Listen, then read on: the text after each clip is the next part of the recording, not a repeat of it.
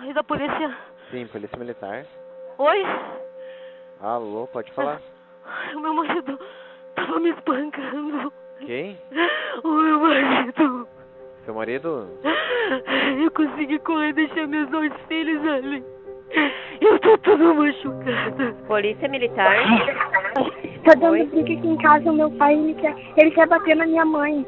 Ele tá ameaçando colocar fogo na casa. Se vem rápido, pelo amor de Deus. Ele tá ameaçando minha mãe. Por favor, eu preciso de ajuda. O meu namorado tá me agredindo. Agora eu preciso de ajuda. Você encontrar no meu celular vai ser pior.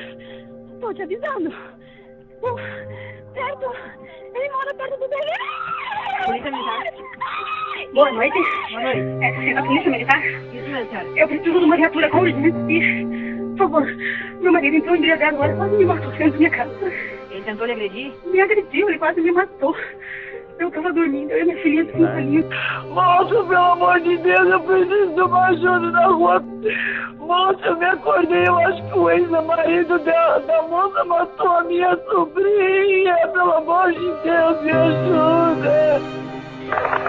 Ai, vai quer fugir, vai fugir. Puxou, puxou. Parado, tá preso, tá preso! A vítima tá com bastante ferimentos, vai estar escondido no hospital, tá ok? Bom, estamos de volta aqui atrás do agressor. Central guarda no local. O povo manda apoio, que é o masculino tá fugindo do local. O agressor tá preso e tá sendo conduzido pra delegacia. Os casos de feminicídio aumentam 44% no primeiro semestre de 2019 em São Paulo. Em 2018, foram registrados 1.206 feminicídios no Brasil. Em 9 de março de 2015, entrou em vigor a Lei 13.104, artigo 15, que é referente ao feminicídio ou qualquer assassinato de uma mulher pela condição de ser mulher e ou por razões da condição do sexo feminino. As mulheres negras são as maiores vítimas de violência doméstica no Brasil. O áudio presente é da Polícia Militar de Santa Catarina no ano de 2017, que recebeu em torno de 41.940 mulheres foram vítimas de alguma forma de agressão física, uma média de 116,5 agressões por dia.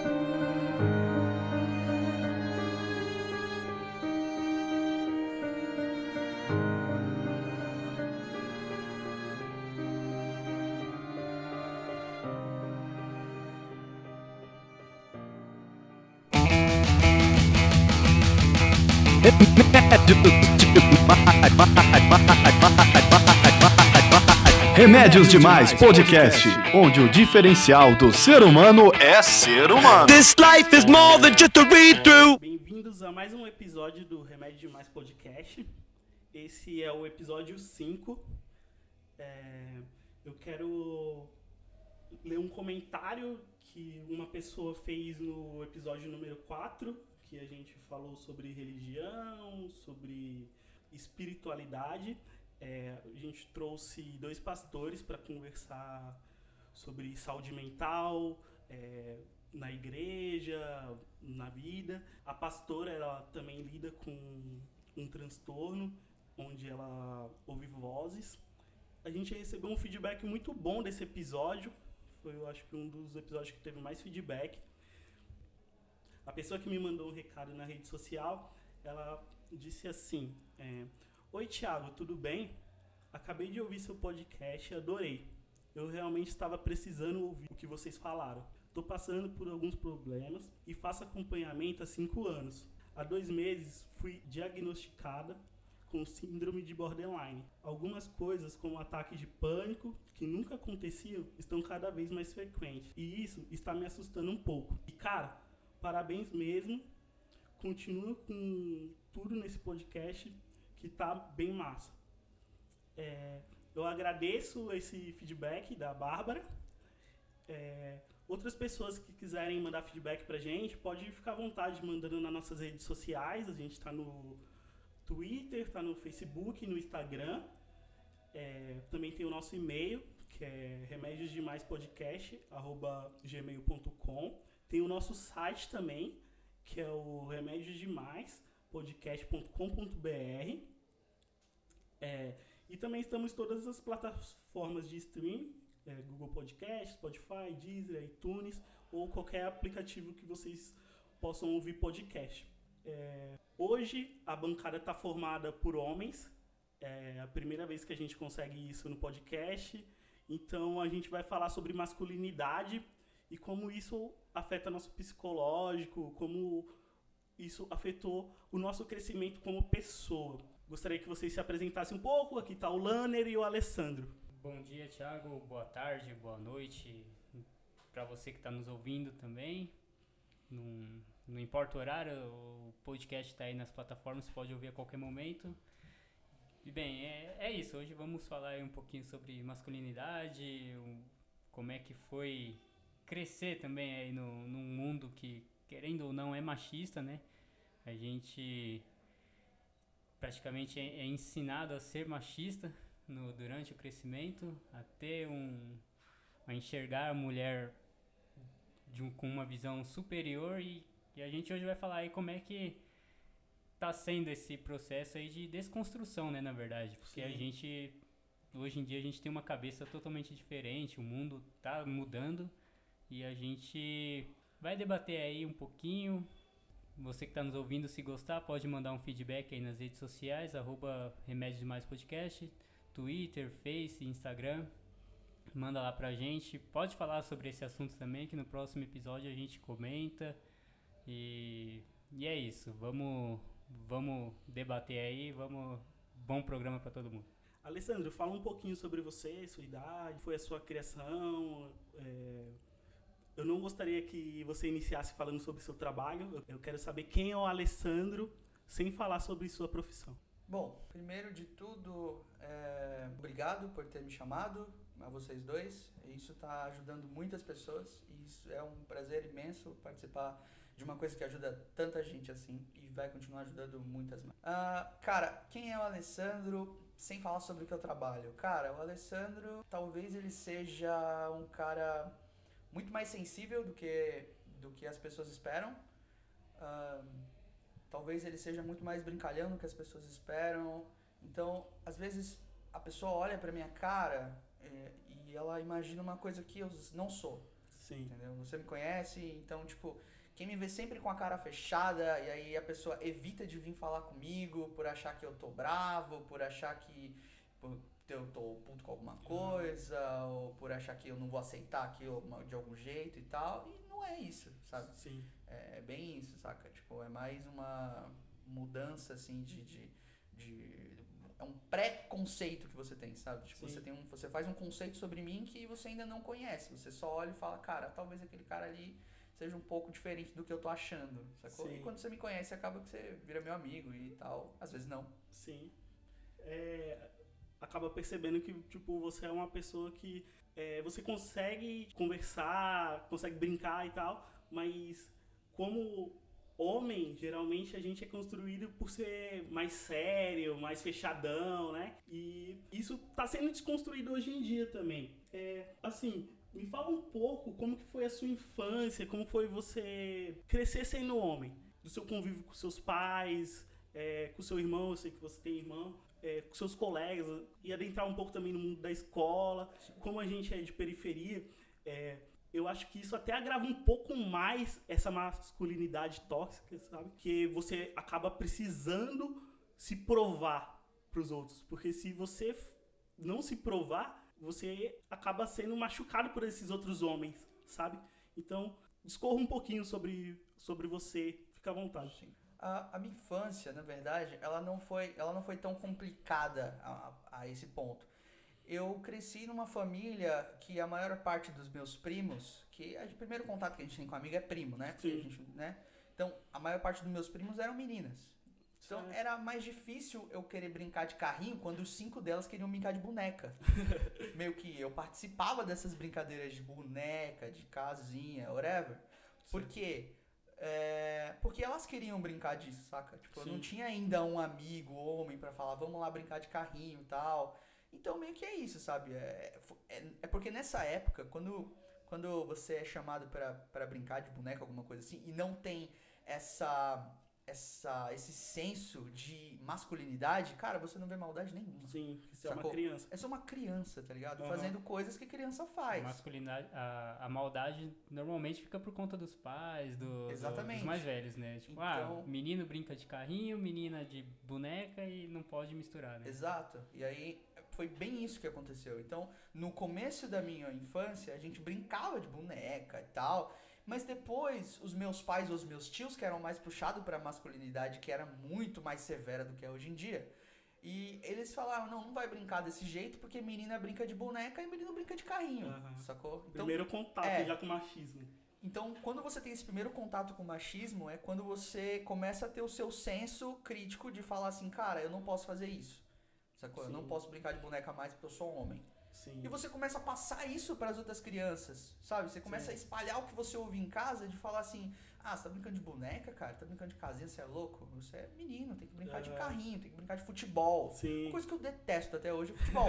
Mas. Eu não entendo nada também. Cara, eu não entendo bolhufas de futebol, entendeu?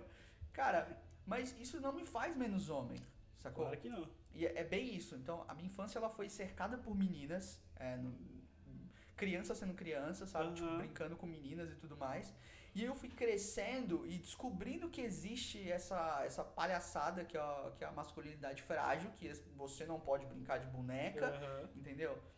Então é isso. Eu acho que tudo que eu sou hoje reflete um pouco da minha infância, Sim, sabe? sim. Tem questão de, de ser sensível ao ponto de falar, cara, eu te amo, cara, você é muito legal. Aham. Ou alguma coisa que as outras pessoas meio que acham que é esquisito você falar isso, esquisito você abraçar homem, Sim. entendeu? E, cara, é uma besteira, sabe? É uma besteira gigante você se achar mais homem do que os outros, por isso que eu gosto de futebol, porque, entendeu? Tipo, é Aham. muito pejorativo isso. Sim. E quando você, tipo, adentrou na escola, sendo que você já era uma criança que já tinha um contato, tipo, meio que diferente, né? Por ter convivido com mais mulheres e ter brincado com, com esse tipo de coisa que deveria ser pra todo mundo, mas que Na divide época, essa né? opinião na época que, tipo, tinha que ser de mulher e tal. Como foi pra você, tipo, adentrar na escola, vendo todos os meninos, acho que a maioria, tentando ser, tipo, homem, sabe? Porque quando a gente é criança, eu lembro muito, assim, da minha época de escola,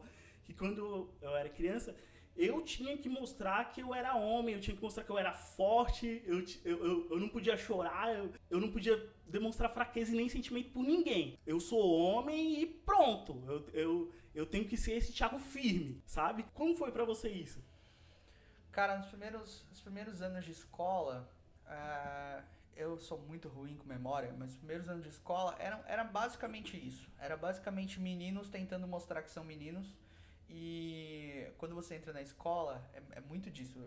Quando você entra na escola, tem isso de meninas não gostarem de meninos, sabe? Aham. Tipo assim, ou meninos não gostarem de meninas. Aham. Sabe aquela parada de, ah, ele tem piolho, esse tipo de coisa. então, tipo, todo mundo meio Tipo que... Batutinho. É, sabe? E, cara, exatamente isso, cara. O Batutinhas é muito reflexo de, do- de, de infância de todo mundo, Sim. saca? Tipo, de menina não gostar de menino ou menino. Então, era, era difícil pra mim você, você não querer também ser igual a eles, saca?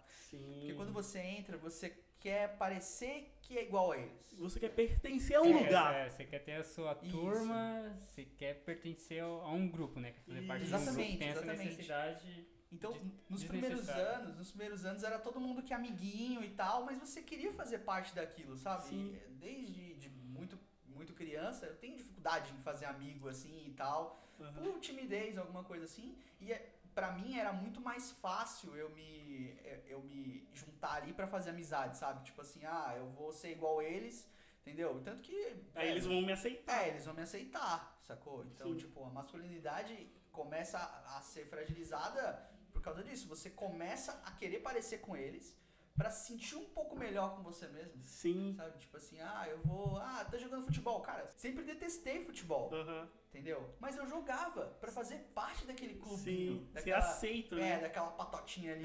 Não, vamos lá que a gente vai jogar na futebol. educação física já era meio que. Sim, você já via essa cara. divisão, né? Sim, Homem joga o sim, futebol, a mulher joga o vôlei. Se Queimada. você. Queimada, se você se arrisca aí jogar vôlei, você já não. É. É suspeito. Já Seus é amiguinhos já ficam. Cara, e não é É só isso. assim. Não é questão de jogar vôlei também, Mas é questão de você não quer participar da educação física, eu acho que tem alguma coisa errada com você. Sim. sim. Sacou? Então, tipo, às vezes eu não queria jogar futebol, mas eu me sentia obrigado a jogar. Sim. Porque você quer evitar os comentários. Entendeu? Aham. Eu tô falando de, de, cara, de, sei lá, de quarta série. É, cara, uma criança assim. pensar que quer evitar comentário na quarta série, Aham. entendeu? Eu tô falando isso que aconteceu comigo. E comigo também. Velho, eu tinha que jogar forçadamente porque eles tinham que achar que eu gostava de futebol, que eu me envolvia ali com a galerinha, entendeu? Aham. Só que, velho, realmente, tipo, quando você vai crescendo, você percebe que a parada é totalmente diferente, entendeu? Sim. Essa galera aí tá, entendeu? Metendo louco, vamos Aham. colocar assim.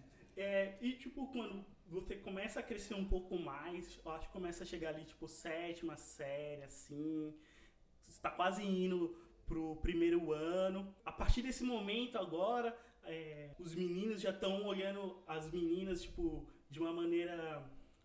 é, acho que eu posso dizer sexual, não sei, tipo. é, Com, com interesse. com né? interesse, uma interesse, intenção, né? E, tipo, ali, todos os meninos querem mostrar pro outro que consegue pegar uma menina e. Tem sempre ah, aquela coisa do, Se eu não pegar é porque eu sou menos homem que o outro. primeira transa, tem sempre Isso. essa coisa. E, aí- Tem aquela pressão, né? e, e quem sempre dá o primeiro beijo, a primeira Exato. transa chega sempre se engrandecendo, né? Uhum. Nossa, fiquei com ela, beijei ela e você. É, Tem fiquei com 3, essa- 4, que não Tem sei sempre essa cobrança também, né? Na, na infância. Sim. E aí você se sente pressionado a, A fazer, fazer isso mesmo também. E tipo, você se sente pressionado a fazer isso e comentar igual eles comentam, sabe? E acaba que isso, tipo, vai construindo uma visão em você, tipo, que mulher é isso só, tipo, mulher é só um objeto que a gente tem que pegar. E meu, isso é tão errado, tão errado que tipo, não deveria ser ensinado dessa forma, sabe, pra criança. Hoje em dia eu consigo ver isso de uma maneira que eu tô me desconstruindo muito, mas hoje em dia eu sou um adulto, sabe? Quantas mulheres eu já não fiz isso, tipo, no passado? E quantas mulheres não vão passar por isso porque todos os meninos estão sendo é, meio que aprendendo a ser assim, sabe? Desde a infância. Eu acho que seria muito interessante começar, tipo, na escola mesmo, é, ter assuntos sobre masculinidade pra ensinar essas coisas pros meninos, sabe? Ensinar eles a terem sentimentos, ensinar eles a demonstrar o sentimento. Porque, por exemplo, é, imagina uma garota que a gente ficou lá na sétima série, mas a gente gostava muito dela, aí ela te deixa, mas você não pode demonstrar que você ficou triste. Você tem que falar, ah, não queria mesmo, vou ficar com É, outra. Tem outra. Sabe? Mas não, tipo, ah, eu queria sim ficar com... Eu queria chegar de um amigo meu e falar assim, ô, eu gostava mesmo dela. Ela fez isso e agora eu tô triste. Mas naquela época era, tipo, impossível falar isso. Como que foi pra vocês isso? Como, como que vocês lidaram com esse tipo de situação? Qualquer um dos dois pode... Pode falar. Cara, essa parte é um pouco mais complicada, assim, porque embora eles, vocês estão certos de falar que sim, existe, existe até hoje isso de você ser, de você querer passar para os outros que você é o maior pegador, entendeu? Sim, E não ligar para os sentimentos da pessoa, da outra pessoa. sim. E até do seu, né? Sim, cara, na verdade, nesse quesito, só na minha infância foi mais complicado. Na minha adolescência eu já entendia que Legal. que a parada não era muito assim, sabe? Tanto Aham. que por isso que eu falo pra você, quando a pessoa, quando ela passa muito a sensibilidade, hoje em dia, antigamente também, quando ela, hoje em dia é menos, mas quando ela passa mais sensibilidade pra falar com menina, pra falar, já é visto de uma outra maneira, já é visto Sim. como uma homossexualidade, É. sacou? Então, tipo, é, eu escutava o que os meus amigos falavam, eu estava na mesma roda, mas eu não comentava igual. Certo. Até porque, tipo, eu não tinha muitas histórias pra ser comentadas, sacou? Aham. Então, tipo, eu escutava, convivia com eles, até comentava sobre isso, mas realmente não era uma coisa assim que eu chegasse falando, ah, fiquei com tal pessoa e tal. Aham. Porque era uma parada mais. Eu tinha muita vergonha, sacou? Sei. Tipo, não é vergonha da pessoa, é vergonha da situação. Da situação tá em si, né? Tipo, era uma coisa de Acho que criança. e ni- nisso a gente é bem parecido, então, porque eu sempre fui muito disso. Na roda de conversa, fazia parte ali, não, não me excluía. O pessoal comentava e eu ficava na minha também. Falava sobre, mas não, não sentia essa necessidade de. Nossa, eu preciso ser igual a eles, de pegar uma pra poder falar sobre o assunto, sabe? Aham. E eu vejo que. E eu via que muitos precisavam, tipo, precisava ficar com uma menina, ter uma relação sexual com ela pra poder falar do assunto. Sim. Eu nunca, nunca tive esse problema, problema. Então, eu acho que até me ajudou um pouco. Acho que igual o Alessandro falou, na, na, na infância mesmo, quando eu era criança, a gente tinha mais um pouquinho mais de pressão, mas na adolescência eu acho que eu, eu meio que vi esse lado, até porque tenho irmã, vi ela crescendo e tudo Sim. mais, a gente tem uma outra visão, acho que quando a gente tem uma irmã próxima de você. Então, acho que isso também me ajudou muito de não me forçar a ser igual alguns colegas pra ser a pessoa que eu sou hoje, sabe? De, de não olhar a mulher como um objeto na rua mesmo. Às, às vezes eu vejo, cara, eu, eu trabalho no, no centro, na República. Essa semana eu, eu tava atravessando uma, uma avenida lá e passou uma menina, assim, digamos, bonita, né?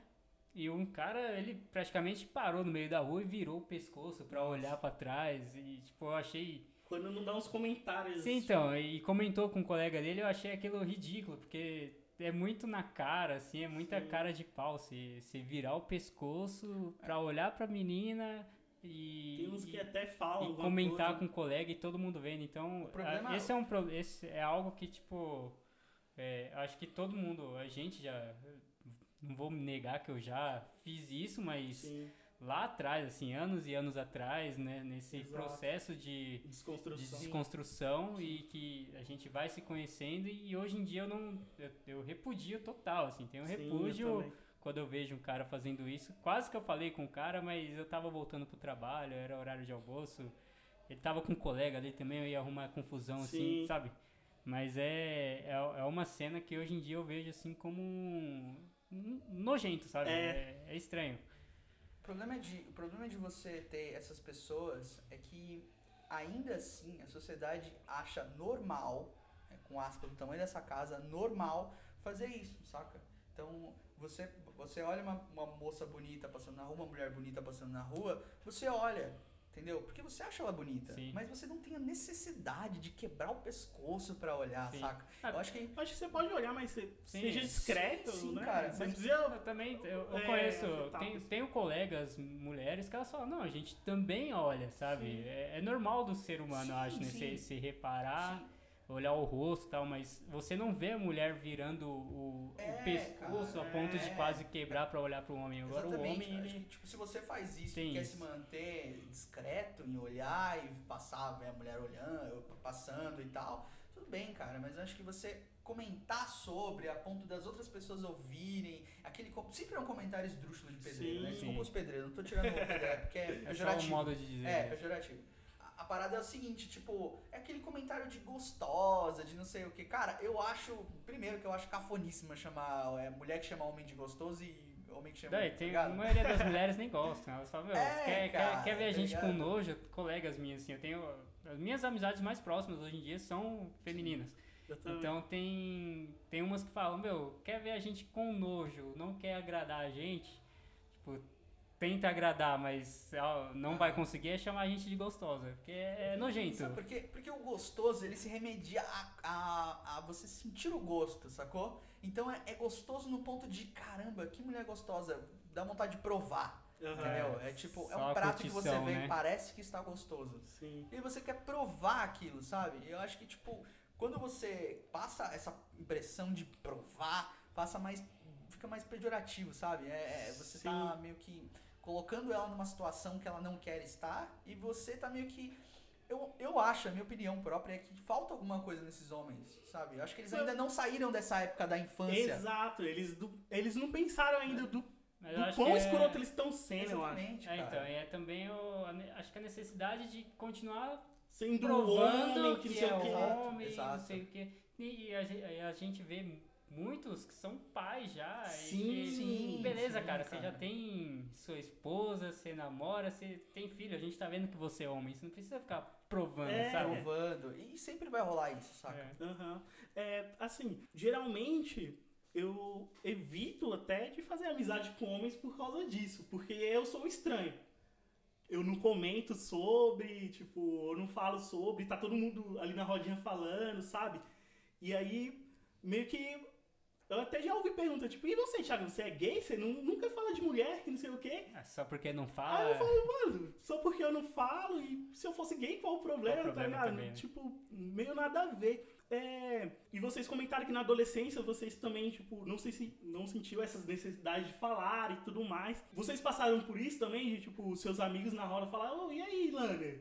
Por que você nunca comenta? Ô, Alessandro, por que você nunca comenta? Co- Como que foi isso? Eu ouvia muito, mas era sempre na minha minha vida pessoal, íntima, eh, amorosa, eu sempre nunca fui de expor, sabe? Sim. Isso desde desde sempre, assim, desde que eu me conheço por gente, algo que eu sempre preservei, sabe? Então, não, eu ouvia o pessoal comentando que transou, que perdeu a virgindade com, com, com maior orgulho, com maior prazer pra mostrar que era homem e, e um pro outro, assim, sabe? De ah, sair no sábado também. Tinha uns que até hoje eu tenho certeza que inventavam, né? Sim. Porque Sempre tem umas falavam- histórias absurdas. Falavam que A maioria deles, na verdade. Né? é, Porque então, uma- é que, umas que fanfic, pegou, mano, que eu vou que te pegou falar. cinco, seis, sete numa noite, não de pegou só de beijar, sabe? De transar. Ah, não, aí é- você aí você vê que a pessoa tava mentindo, né? então você via que a pessoa tava mentindo, então pra que que eu vou fazer parte disso? Pra me provar, sabe? A Sim. pessoa tá mentindo, você sabe que a pessoa tá mentindo. Sim, sim, então não, eu, não, eu não sentia essa necessidade de fazer parte de um assunto que era mentiroso, sabe? Sim. Então, apesar da, da cobrança, entre aspas, deles, eu nunca me deixei afetar por isso. sabe? Isso é ótimo, velho. E você, Alessandro, como, como foi pra você isso? Tipo, de você não comentar, mas tá ali na roda e a galera comentando e tal. Cara, até hoje, na verdade, tipo, a gente, todo mundo que trabalha no meio corporativo, a gente sabe que existe isso. Pra caralho. Sim, de Tipo, muito. Cara, a gente às vezes para pra conversar e a gente tá conversando sobre um outro assunto, uma outra zoeira, e aí vem, tipo, mulher na jogada e fala, não, que tal coisa e tal. São aquelas mesmas piadas de tiozão, sabe? Tiozão do pavê. Então é aquelas mesmas piadas chatas e tal. E infelizmente, infelizmente, cara, você ainda participa. É pouco, é pouco. Sim. Não vou ser babaca falando que não, eu sou tenho 100% certinho e Sim, tal. não existe Cara, isso. não tem, cara. A gente tem os nossos próprios erros e tal. Então, a gente meio que participa, mas não é tão pejorativo quanto eles falam.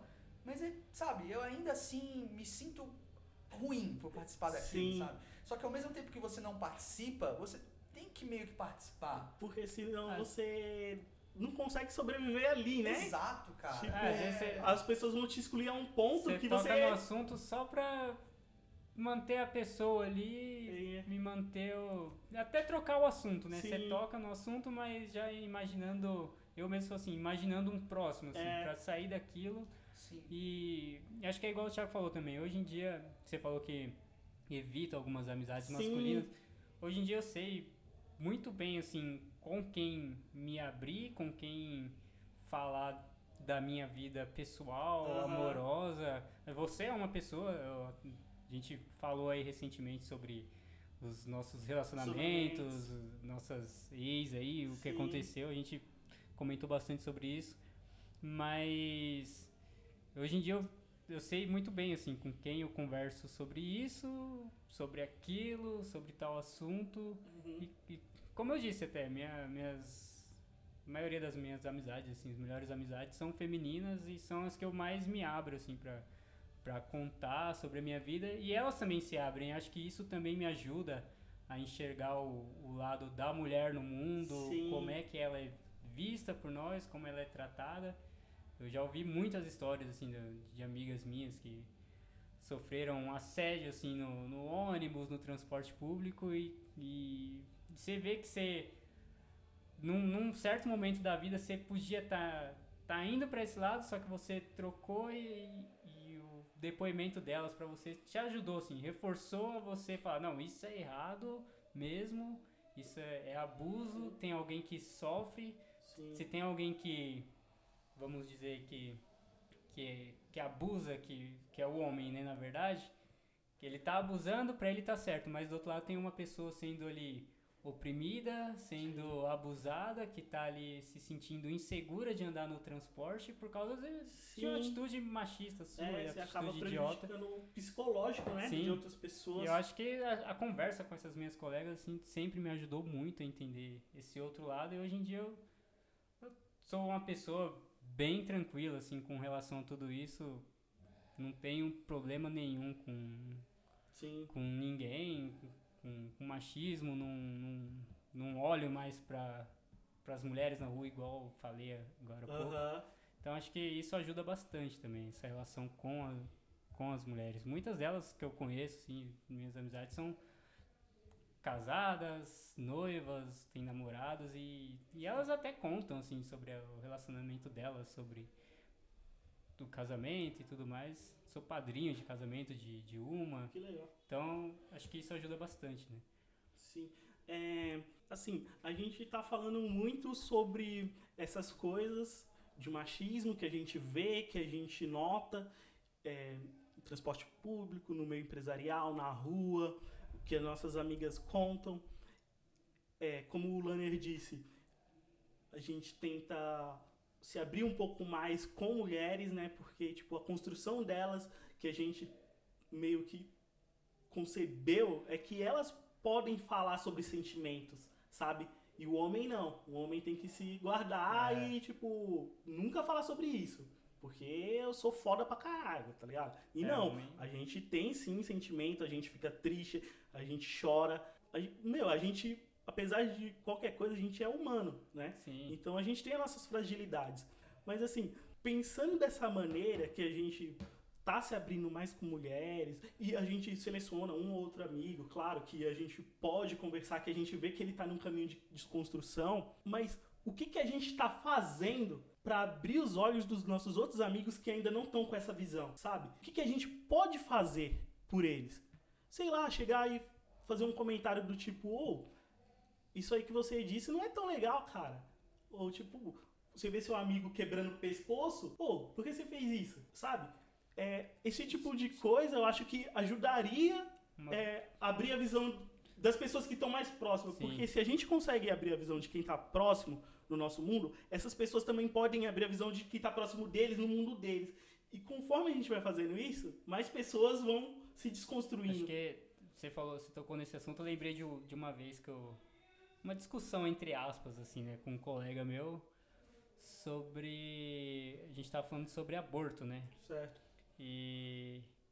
E aí ele falou que, ah, se a menina não quer engravidar, ela não, não dá para um menino, não, não fica com ele na balada aí, Caralho. ou, ou, ou sei lá, né? Aham. Eu falei, pô, mas a, culpa é só dela? Só ela quis transar? Só ela. É. O, o, o moleque também pode falar não.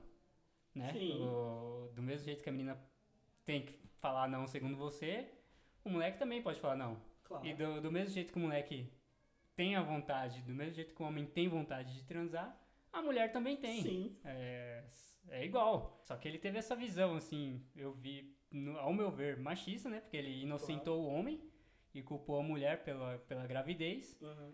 E esqueceu que o homem pode usar camisinha, se a mulher vê que ele tá sem. Ele falou pra, que, a, que a mulher devia cobrar ele de usar camisinha, mas também, pô, o cara também tem que se cobrar também, né? Sim.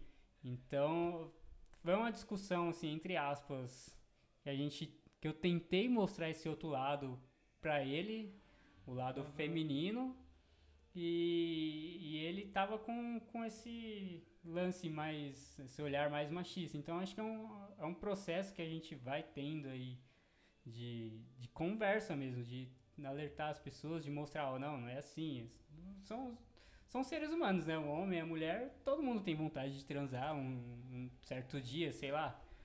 É, faz parte da, da nossa vida, né? Então, do mesmo jeito que, que o cara tem vontade, a mulher também tem. Então, a Nossa. gravidez não é só culpa da mulher, sabe? Então, e aí, depois que engravida, que nem a gente depois até aprofundou mais o assunto, que era sobre aborto, então, depois que engravida, aí o, o homem foge Aham. da, da responsa, mas aí quem sofre ali nove meses é, fazendo pré-natal, sentindo dores, mal dormindo, é a mulher. Enquanto o homem, mesmo que ele fala, fale que vai assumir, o cara tem, tem mais mordomia, né? O cara vai dormir Sim. mais tranquilo, ele não precisa, às vezes, ir até o hospital com a mulher para um pré-natal, às vezes ela vai sozinha.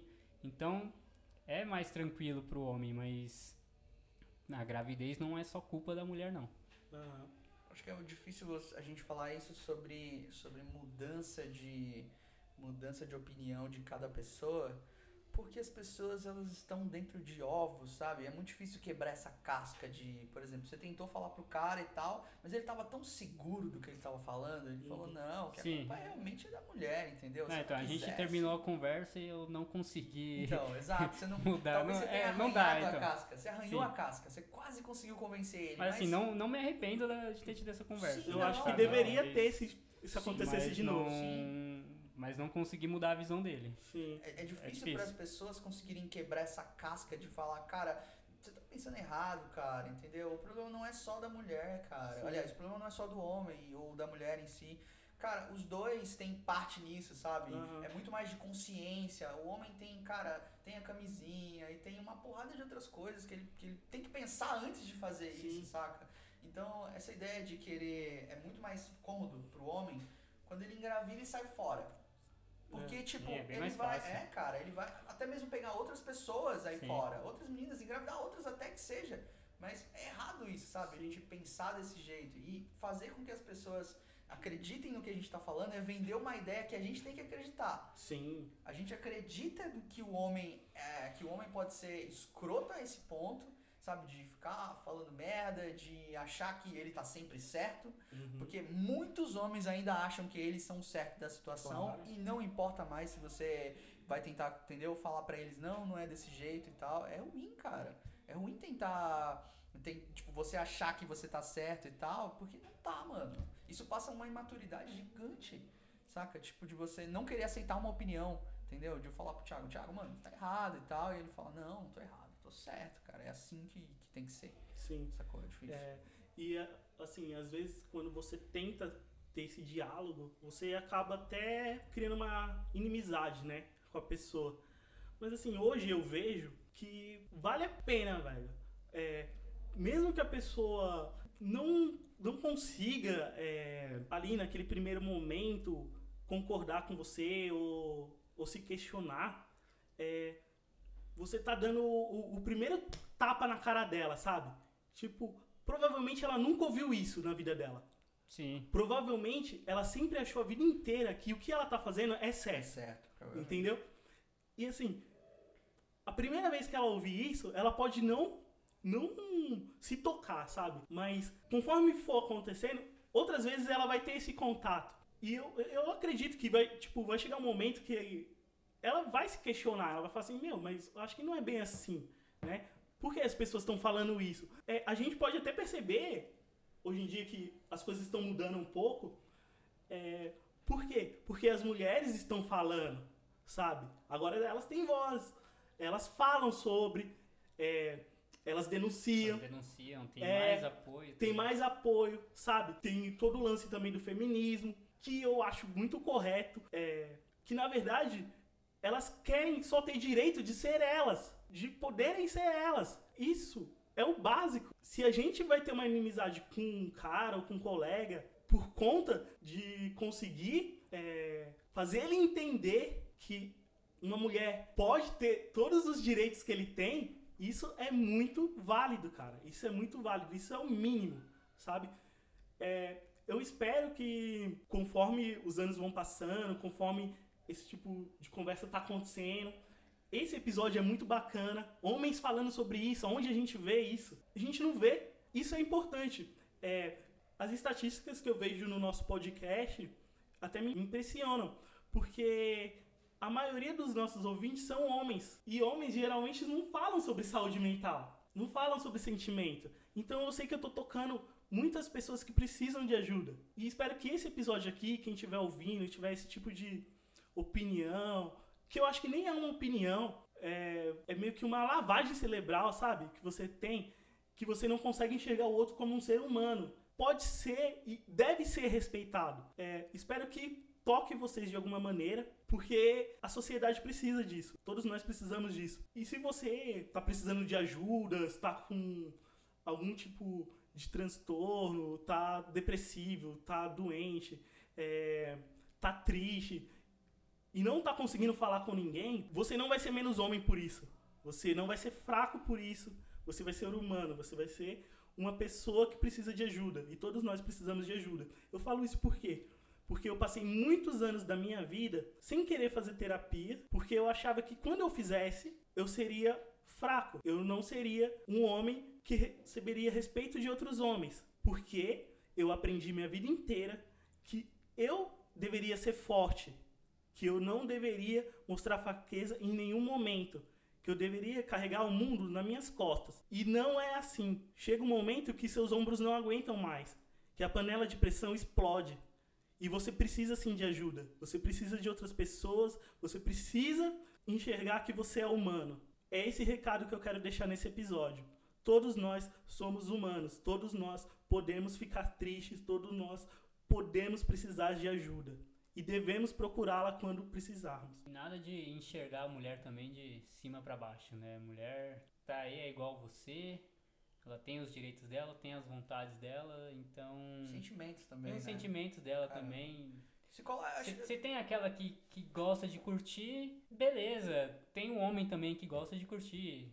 Então não é por isso que ela é uma vagabunda e o homem é o pegador, sabe? Sim. Não, não, Eu acho que se a gente coloca, se, se a gente se assim. colocasse mais no lugar da pessoa Sim. antes de fazer as merdas, né, que costumam fazer, e se você se colocasse no lugar dela e pensasse, cara, será que eu gostaria de receber esse tipo de comentário? Exato. Será que eu gostaria de tomar essa olhada tão rasgada, entendeu? Será Sim. que eu gostaria disso? Então, eu- cara, eu costumo fazer isso com tudo hoje em dia. Antes de falar alguma coisa pra você, eu penso, você tá pensando, cara? Se eu fosse você, o que, que você falaria pra mim? O que, que eu estaria pensando no, no sentido contrário, entendeu? Sim. Não só sobre machismo, mas dentro de um relacionamento, quando você é casado, Sim. quando se tá namorando. Então, pensa como uma pessoa ia se sentir se você fizesse a mesma coisa com ela, sabe? Sim. Acho que se a gente parasse um pouco pra pensar nisso, a gente faria bem mais pelo ser humano, sabe? Então, Sim. antes de você querer maltratar, pensa um pouco. Porque tem, tem, tem vezes, assim, você tá falando de eu ver que a pessoa. Às vezes é o mundo dela também, não, não- é, a, é a verdade dentro do mundo dela, sabe? Então, se, assim, se é algo que, que tá afetando outras pessoas próximas delas, é, próximo a ela, eu, eu- minha, minha intenção é sempre dar um alerta, assim, sabe? Ter uma conversa. Mas às vezes, se ela tá ali na visão dela, não tá afetando ninguém, às vezes eu não. Eu até evito, sabe, comentar igual você falou, Sim, não, não afetar a pessoa Uhum. Com. Sei lá, de repente eu não, não vou saber o jeito certo de falar, então Sim, eu sim. evito falar também pra, pra evitar briga, é, inimizade. Eu sou uma pessoa bem Tranquilo. tranquila com relação a isso também. Mas é isso que você falou também. Às vezes a gente tem que se colocar no lugar do outro e É, ponderar sabe? as palavras. né? Exato. Às vezes a gente quer falar uma coisa pra você ou pra você, mas a gente pensa, às vezes, tipo, eu penso, cara, mas será que vai agregar alguma coisa pra ele se Sim, eu falar isso? sim. Será que vai mudar o pensamento dele? É igual o Thiago falou, ah, mas a gente tem que começar a dar o tapa moral. Eu tava falando pra ele antes da gente começar o cast, cara, que, tipo, tinha uma, aconteceu uma situação dentro do, do- da empresa onde eu trabalho e, cara, eu precisei dar um tapa moral literalmente, sacou? Tipo, quase saindo tapa de verdade. Mas, cara, ajudou ele. Entendeu? Uhum. Ajudou ele, melhorou a tratar as pessoas melhor. Porque às vezes a pessoa tá tão fechada, como eu falei pra vocês, na casca, que ela tá tipo, eu tô fazendo certo, Sim, entendeu? Eu, tá, pra mim tá não certo. vê mais nada e É. tá todo mundo errado. Exato, E vou tratar exato. todo mundo de, de maneira. Como eu acho que é como certo. eu acho que é certo, né? Mas Isso, é, e aí- desrespeito total. Exato, e você tem que dar esse tapa moral nela, sabe? De falar assim, cara, você tá fazendo errado, meu. Começa de novo, começa de novo, do zero. Você tá fazendo errado, entendeu? É bem isso. É, o que impede a gente de falar, tipo, de uma forma honesta sobre os nossos sentimentos? Assim, tipo, o que faz com que eu não possa falar com o outro que eu tô triste, que hoje não é um dia bom pra mim? E ao invés disso, de ter esse diálogo, eu tratar o outro com violência, eu tratar o outro com desprezo, é, eu não ter respeito, sabe? O que impede a gente de fazer isso? Tem muita gente que não gosta de mostrar que tá pra baixo. Quer mostrar que tá sempre bem e que não tá triste, que não tá sofrendo com algo. Por essa não aceitação, acho que vem o desrespeito, sabe? De Uhum. maltratar a pessoa seja no trabalho, na escola, no Uhum. relacionamento. Então, sei lá, cara, se você tá, tá triste, brigou, é normal. Comenta com a pessoa, fala, "Ó, não, não tô bem hoje, não quero, não quero sair, não quero conversar, deixa eu ficar na minha, amanhã eu te conto o que Sim. aconteceu, amanhã eu me abro com você. Acho que não, não precisa você esconder o seu sentimento. É claro, você vai contar pra pessoa certa, não vai sair Sim. contando pra qualquer pessoa, né? Sim. Mas não precisa você esconder isso de ninguém e maltratar os outros, Exato. querendo mostrar que, que é forte, sabe? É, Acho que vai muito do, acho que vai muito do bicho acuado, sabe? Quando ele tá machucado. E aí Sim. ele não deixa você chegar perto, ele fica ali, ele rosna pra você até, ele te trata Exatamente. mal, ele tenta te Aham. morder, mas é porque ele acha que você não vai conseguir ajudar ele, Aham. sabe? Ele não quer que ninguém toque naquela ferida, ele não quer que ninguém mexa no machucado. sim, tá doendo, né? É, tá doendo. Então, às vezes é isso, sabe? A gente fica acuado, sem saber quem procurar, se a gente vai falar com, com as pessoas. Então eu começo a te tratar mal, porque eu tô mal por dentro. Sim. Entendeu? É muito mais fácil, eu, eu, Alessandro, eu, é muito mais fácil eu chegar em você e falar, mano, então hoje eu não tô muito bem e tal, aconteceu tal coisa, eu tô meio, tô me sentindo meio pra baixo e tal. E se, às vezes a gente tem amigos tão legais que eles fazem a gente ficar pra cima. Sim. Às vezes eles dão até opções que a gente não tinha pensado. A gente Sim. fala assim, ah, mas se você tivesse feito desse jeito, fala, cara, é verdade. Às vezes eu reconheço o erro através de um amigo meu, Sim. que fala pra mim assim, cara, mas se você tivesse feito isso, eu falei, é verdade, cara, tava errado.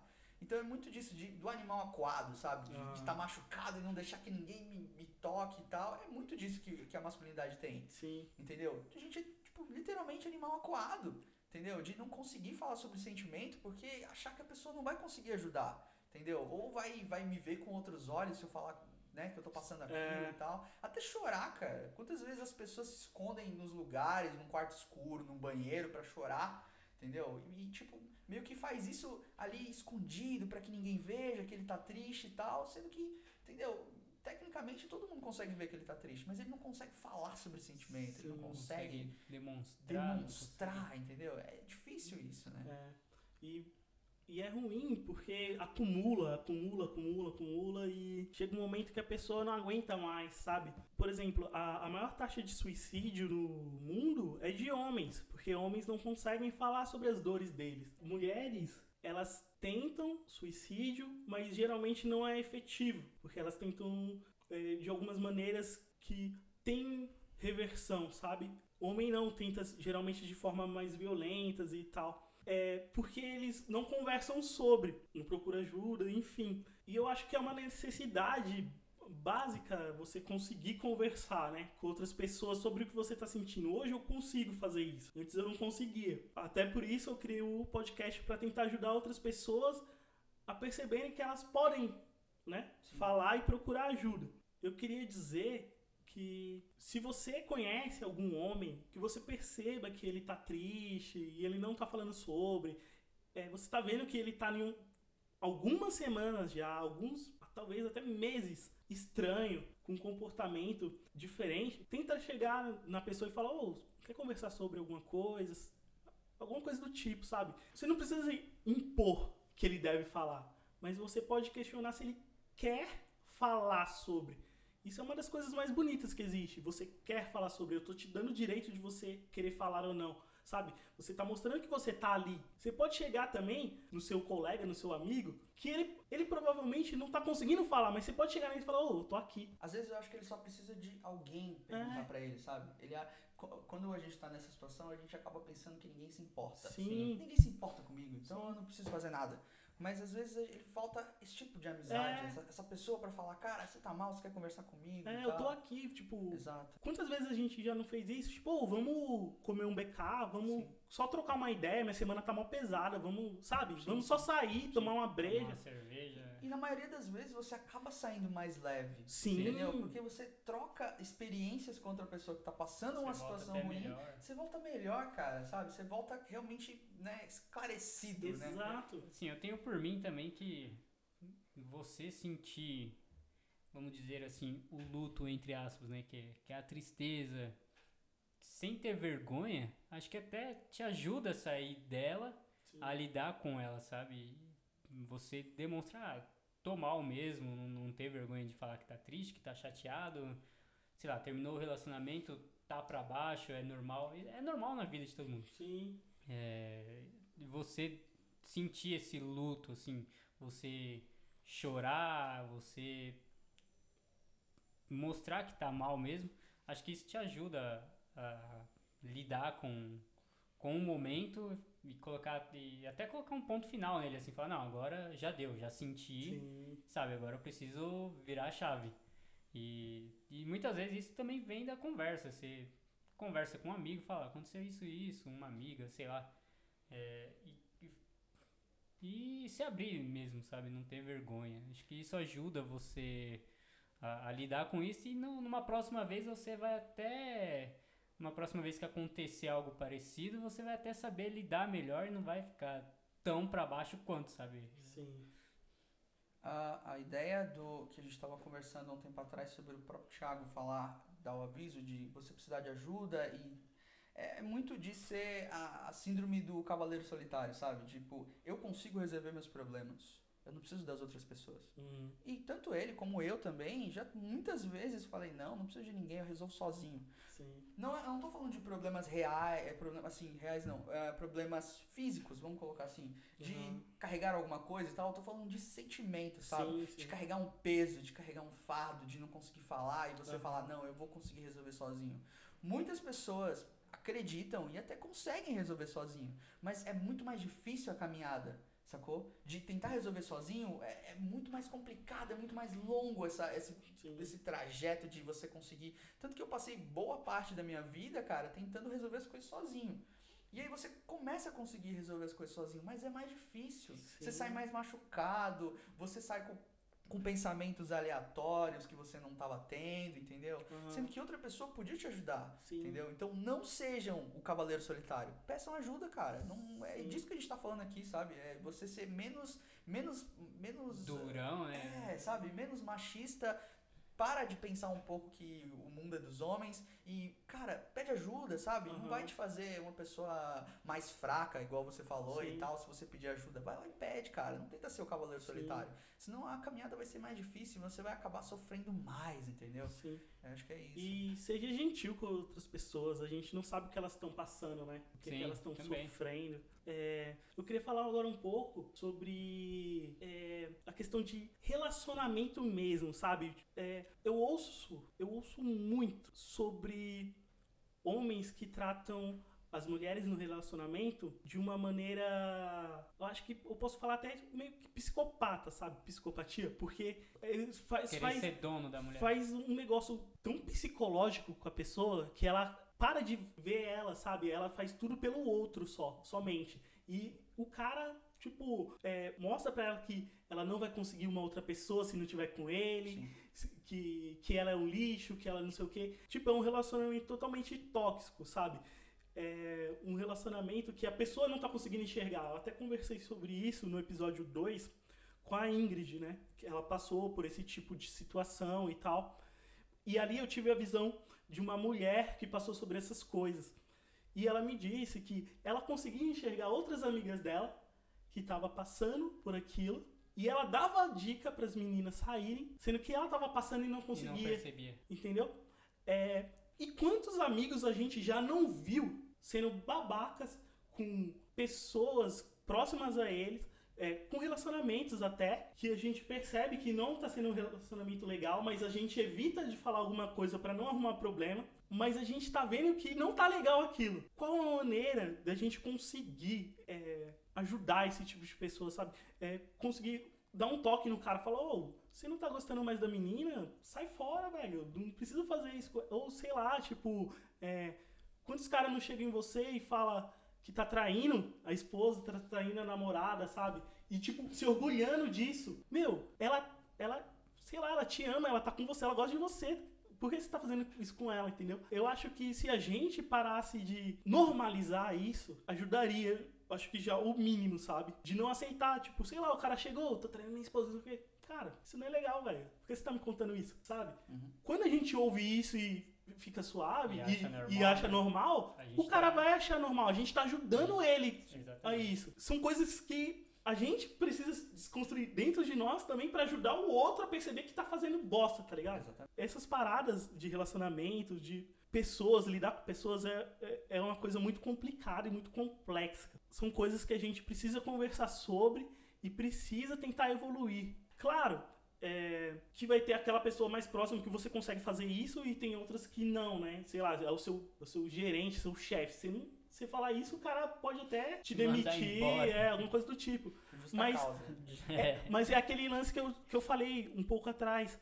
A gente conseguir primeiro as pessoas mais próximas da gente. Então eu acho, eu acho que podemos sim tentar mudar as coisas, que às vezes a gente nem pensa sobre, né? Mas seria legal a gente pensar mais. Sim. O que, que vocês acham disso? Cara, é assim, voltando um pouco do que eu tinha falado antes, é muito de pensar no que você acha que a pessoa estaria pensando, sabe? Então, cara, cê- eu já. O Thiago conhece, eu já tecnicamente fui casado duas vezes. Sim. Cara, na primeira vez, tipo, eu tava sendo muito babaca, sabe? Aham. Tipo, às vezes você não reconhece o trabalho que a pessoa tá tendo com você, todo o cuidado, carinho e tal, você acaba sendo babaca, sabe? Sim. Então, tipo, o relacionamento vai se desgastando por isso. Entre outros fatos, mas isso vai desgastando o relacionamento, entendeu? Então, é muito difícil. Às vezes, algum amigo meu fala assim, não, que eu tô pegando tal pessoa, mas eu peguei outra tal pessoa. Eu falei, não, cara, calma. Você tá com quem? Eu falei, ah, tô com pessoa.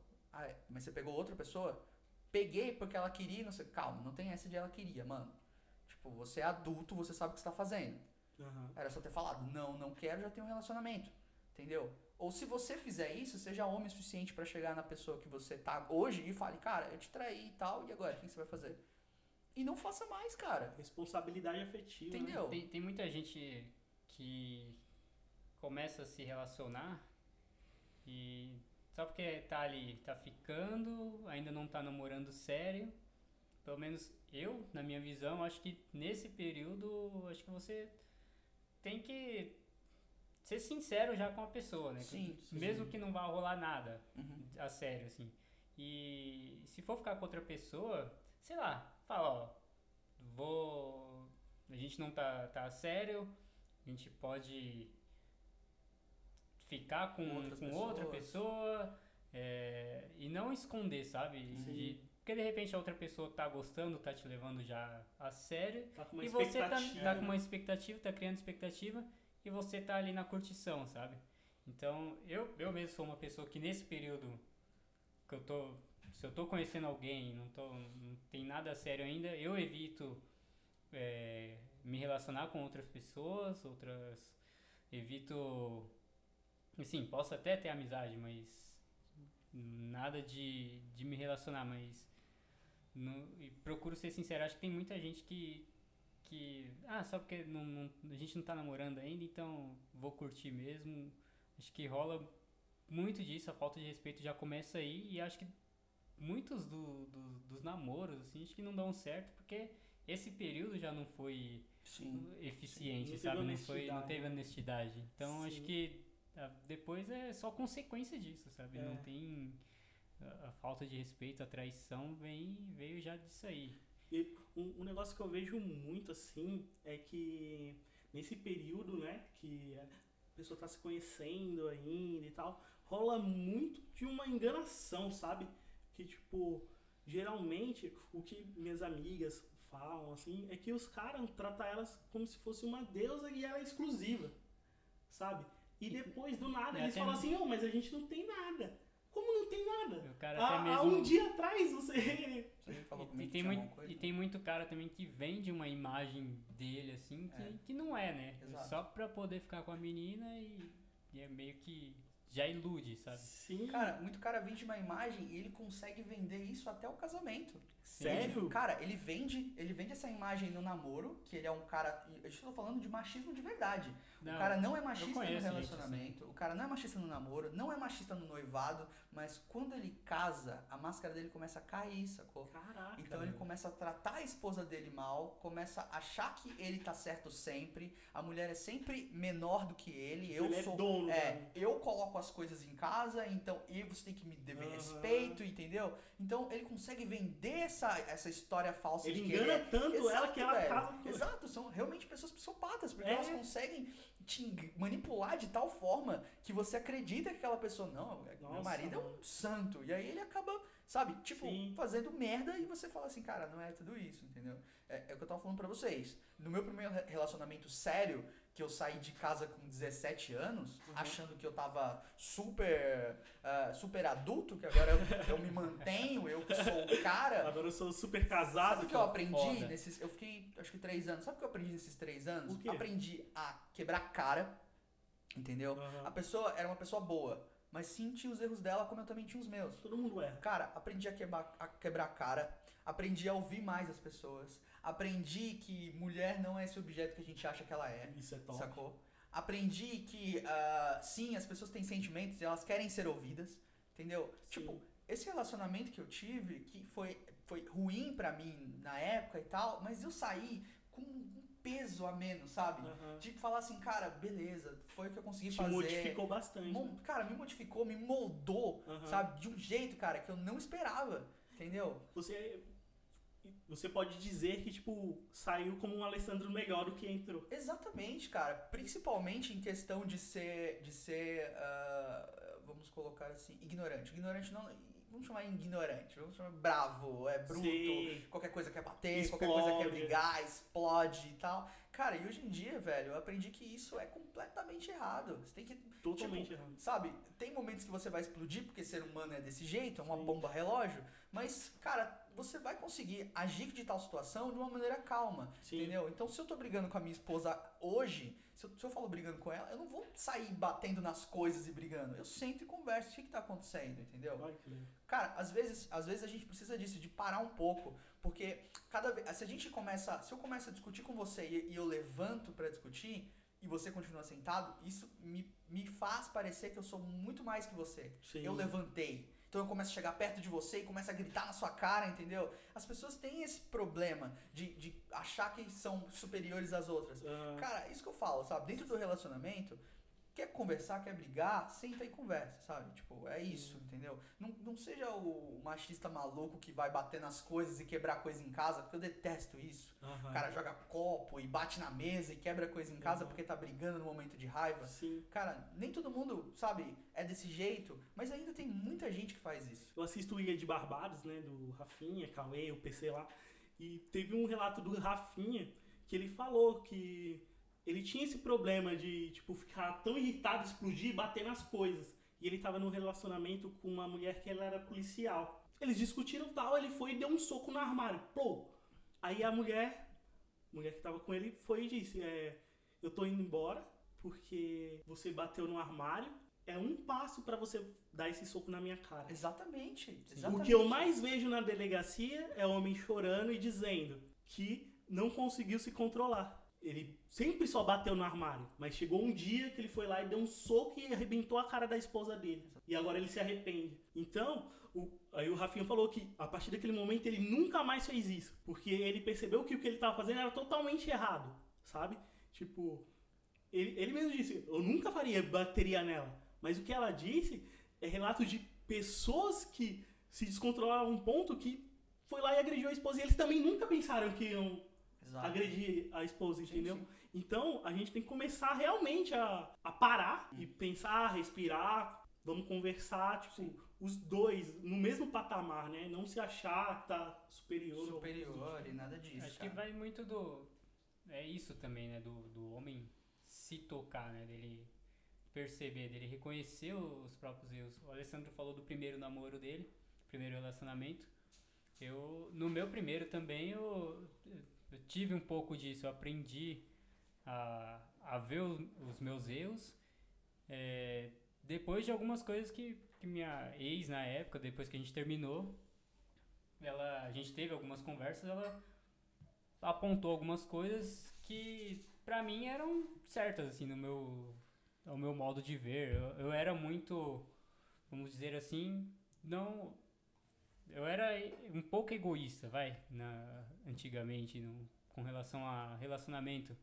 Eu era muito ah, eu tenho meu estilo de vida, eu vou fazer isso e não devo satisfação, não devo, Sim. sabe? Sempre é isso que acontece, né? É, então. que, é, Então, não que eu tenha sido abusivo ou algo do tipo, mas era muito de ir fazer minhas coisas e, e às vezes nem contar, sabe? Nem dar explicação pra pessoa. Então, depois que a gente terminou, ela, a gente, em algumas conversas, ela apontou algumas coisas assim, e eu tive essa, felizmente, sabe, de me tocar, de, de olhar no espelho e ver que realmente eu precisava mudar, eu precisava é, agir diferente em certos momentos, então foi algo que eu saí maior, sabe? Eu acredito que ela também tenha é, aprendido algumas coisas comigo, da mesma forma que eu aprendi com ela. E isso é, são coisas assim que eu levo agora pro, pro resto da vida, sabe? De sentar e conversar, de, de não me achar mais. Assim, agora no momento eu tô solteiro, então eu saio, não, preciso desse negócio de dar explicação. Não sei pra minha família que eu ainda moro com, com a minha família, mas já namorei uma outra vez, uma segunda vez e, e era, foi algo muito mais aberto, sabe? Sim. De, não, ó, vou fazer isso, vamos fazer isso, vou sozinho, você também pode ir, sabe? Não tem mais essa coisa de é o meu mundo e você que aceite. Sim. Sabe? Então é algo que do meu primeiro relacionamento é algo que eu aprendi muito e que eu, eu levo assim pro resto da vida. Então acho que é muito do, do homem saber se olhar no espelho, sabe? Os dois últimos relacionamentos que eu tive esse ano me mudaram muito também. Tipo, muito, muito, muito mesmo. O, o primeiro, é, eu lembro que que ela, ela era uma pessoa muito legal, muito divertida tal, muito bonita. E eu até comentei com a, com a minha psicóloga tal, que te, teve uma festa que a gente foi, né? E na festa começou a tocar os funk lá, a gente brinca, assim, diverte e tal. E ela também começou a dançar e ela é linda. Então os caras ficou olhando e tipo. E eu parei naquele momento lá na festa, sentei assim e fiquei olhando também, só observando. E eu tava feliz, mano. Porque, tipo, eu tava com uma pessoa super bacana. Eu tava vendo ela divertida, ela tinha passado por um dia muito difícil. Ela tava super feliz. Foda-se que os caras tava olhando, velho. Foda-se que os caras tava com má intenção. A coisa da confiança, É, né? Eu confiava nela. E, tipo, se fosse o Thiago, sei lá, de uns 5 anos atrás, eu ia falar, não, não pode fazer isso, sabe? Que não sei o quê. Porque eu, eu tinha esse pensamento machista. E eu falei isso pra minha psicóloga e ela até falou, nossa, Thiago, isso foi uma grande desconstrução sua, né? E tal. E aí eu fui percebendo que eu tava me desconstruindo realmente, sabe? E aí eu também tive um relacionamento depois com uma outra garota e tal. E ela, tipo, meio que fazia algumas fotos, tipo, de modelo, essas coisas assim, sabe? E eu ficava super feliz, a gente conversava sobre isso, né? E eu percebia que, tipo, era uma coisa que deixava ela feliz. E ela me contava que, tipo, outras pessoas que ela tentou se relacionar, outros homens, eles não aceitavam isso. Que ela, tipo, era modelo, que ia tirar fotos sensuais e tal. Porque eles achavam que era dono do corpo dela E o medo de dela trair, dela trair esse tipo mais. de coisa. Mas não, é uma profissão, ela, ela tá sendo profissional, sabe? Ela é uma coisa que ela gosta. E, tipo, ninguém é dono de ninguém, né? Tipo, se eu tô conhecendo ela assim, não é porque a gente começou a namorar que eu vou mudar ela. Eu, eu conheci ela assim, gostei dela assim, então Pra que vai mudar? né? ela tem que continuar sendo ela, sabe? E o que eu percebo, geralmente, é que quando as pessoas começam a namorar ou alguma coisa séria assim, elas tentam mudar a outra pessoa, sabe? Tipo, conheceu de um jeito, tipo, sei lá, conheceu o Lanner saindo pra show de rock. Aí começa a namorar com o Lanner e fala, não, não quero mais você no show de rock. Ô, Ué, Você me conheceu assim? você né? me conheceu assim, por que eu vou parar de ser assim? Mas tem, tem muita gente que é, que é assim mesmo. Acho que não, não só homem, tem mulher também que, Sim, que, que acaba cometendo esse erro, né? Se você gostou da pessoa de um jeito, não tem por que você mudar, né? É. Por exemplo, eu, tenho minhas amigas, que elas são super amigas. A gente dá rolê, a gente vai pra show, a gente vai no barzinho só conversar e beber, sabe? E, por exemplo, outras pessoas que eu tento me relacionar falam, tipo, ô, e suas amigas, que não sei o que, sabe? Você me conheceu assim, elas são minhas amigas, sabe? Exatamente. É, se eu quisesse ter alguma coisa com elas, eu não ia esperar ficar com você pra ter alguma coisa, sabe? Não! Você tem que confiar em mim você me conheceu assim, elas são minhas amigas, você vai conhecer elas, sabe? E, e pronto. Eu acho que as pessoas têm que parar de, de querer mudar o outro pra, pra ser, tipo, aquele moldezinho que eu, que eu controlo, sabe? Não, meu. Você vai ser do jeito que eu quero. É, e não é assim. acabou. Não é assim. O que você acha sobre isso, Ale? Eu acho que você tá certo. Acho que até um pouquinho, aprofundar um pouquinho mais no Alê, que é casado, como é que, como é que você vê isso, né? E Como é que é a sua relação depois no, como é que tá sendo a sua vida de casado? Como é que, o que que mudou assim no Alê antes de casado, depois do primeiro relacionamento, aquele Alê que cresceu do, do primeiro relacionamento e como é que tá ele agora depois do casamento? É, e quanto tempo você tá casado? Cara, eu tô casado já há um ano e alguma. Não, mais, vai. Acho que Ó, dois tem anos. que lembrar, hein, se É, ela ouvir. é. dois anos, eu acho, não sei. Não, não lembro ao certo. Desculpa aí, meu amor. Aí, a ideia do, do relacionamento, cara, nisso que vocês estão falando de tentar mudar a pessoa, vai muito da compreensão dos dois. É, antes do meu, no meu primeiro relacionamento, sério, como eu falei pra vocês, era muito estourado, era Uhum. tudo querer brigar e tal. E outras coisas até, tipo, por exemplo, é, falar muito palavrão e tal. Eu não tenho problema com quem fala, vocês podem falar, vocês estão abertos a isso.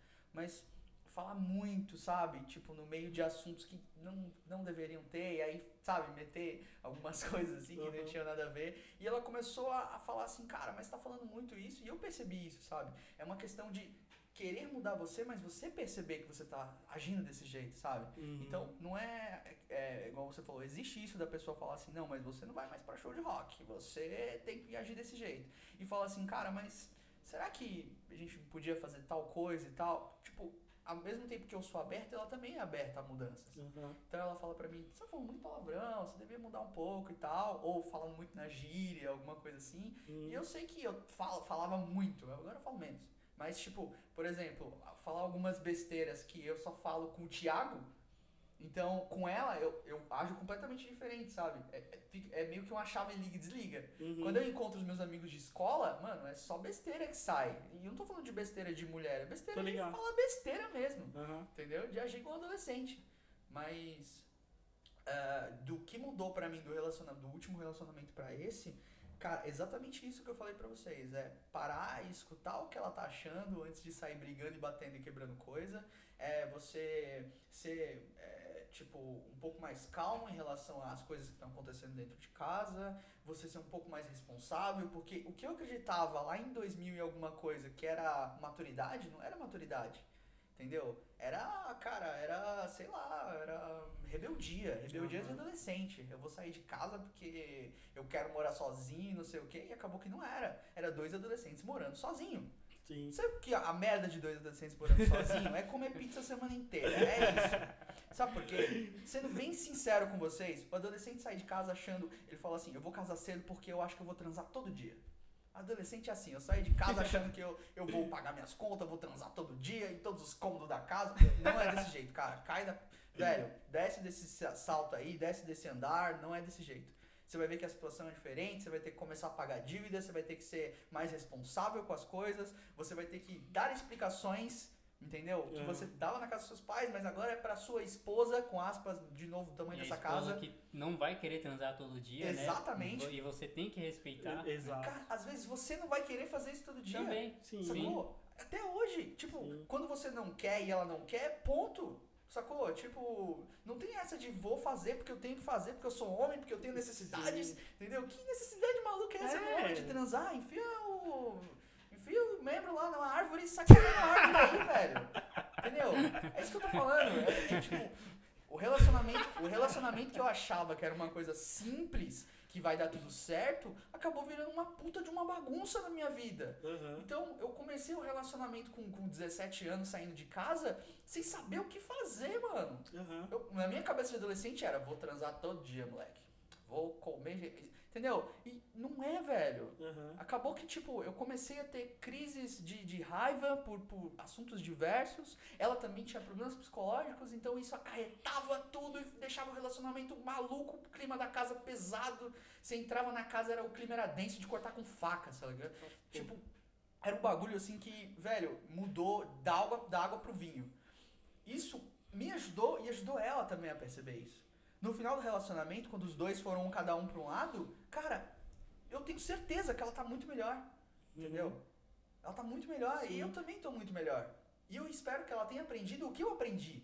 Os dois cresceram, né? Exatamente, cara. Exatamente. Tipo, é isso que mudou de antes pra agora, sacou, né?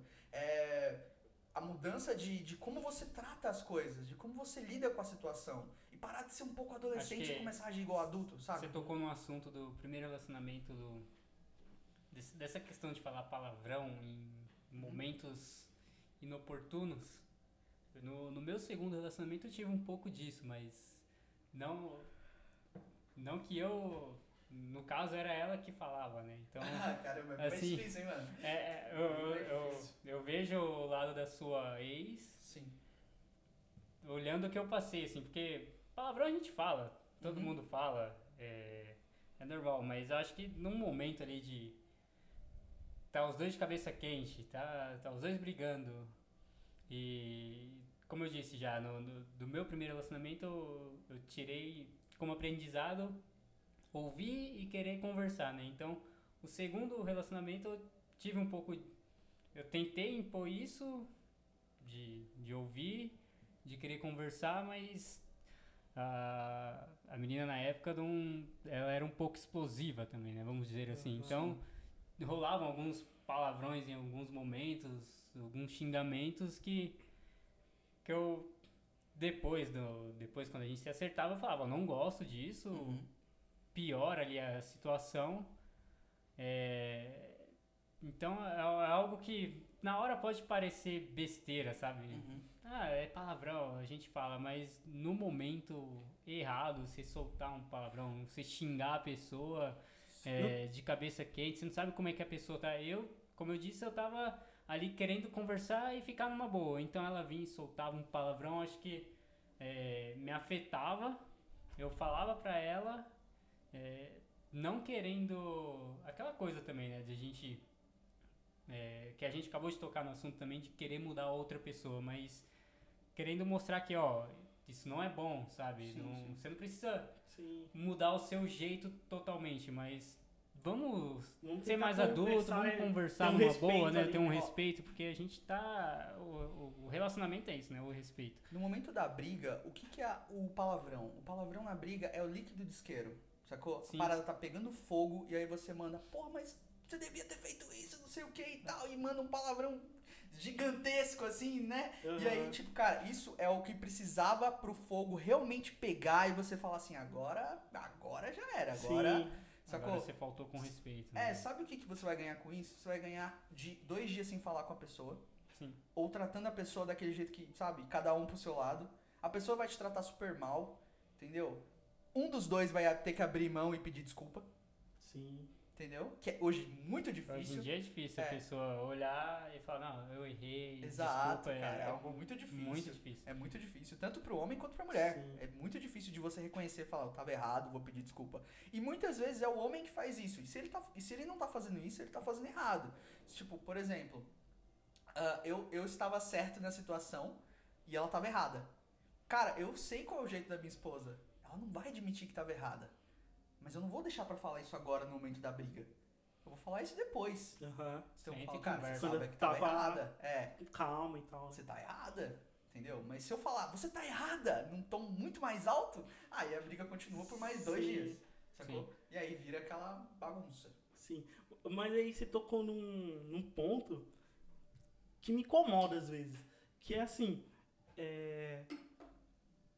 Às vezes a mulher também é machista, sabe? Porque, por exemplo, às vezes ela sabe que ela tá errada, mas ela quer que você fale que você tá Você, errado. é, Ela quer reverter a situação. É. No, no meu último relacionamento eu tive um pouco disso, sabe? Dela querer reverter a situação, ela reconhecia, no fundo ela sabia que estava errada e ela tentar reverter a situação, sabe? Pra eu Se sentir culpado, se né? me sentir culpado e falar, não, beleza, eu errei, Sim. assumi um erro que, Que não era seu. meu, É, assumi uma culpa só pra gente ficar numa Exato. boa. E eu assumo que, tipo, já teve uma época, assim, estamos em 2019, sei lá, uns 3, 4 anos atrás, eu tinha muito disso só pra ficar de boa com as pessoas, sabe? De Aham. arrumar uma culpa em mim só pra ficar de boa com a pessoa. Então acho que nesse relacionamento eu eu meio que me toquei assim de Não, não vou aceitar. Quando eu tiver errado, eu assumo. E quando, quando eu não tiver, eu vou manter minha palavra. A gente conversa, vou tentar conversar numa boa. Mas não vou parar de me culpar, porque isso também faz mal pra você, Claro sabe? Você faz. vai ficar se culpando o tempo inteiro. Aí você fica pensando, só pra "Meu, manter será que eu fiz alguma coisa Então, mesmo, e sabe? Vale a pena, porque você vai ficar se desgastando, sabe? E, Sim. E, e, e a outra pessoa vai estar lá, ela vai continuar cometendo os erros dela, sabendo que você vai sempre arrumar um jeito de se culpar. Falar, não, ela cometeu esse erro porque eu fiz isso, sabe? Sim. Então, sei lá, você tem que pôr um, limite, você tem que se reconhecer também e falar, não, quando eu errar eu assumo, quando eu não tiver, quando eu tiver com a razão, a gente senta e conversa. Sabe?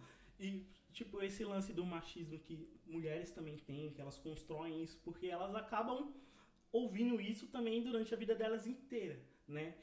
E tem algumas coisas que elas re- reproduzem.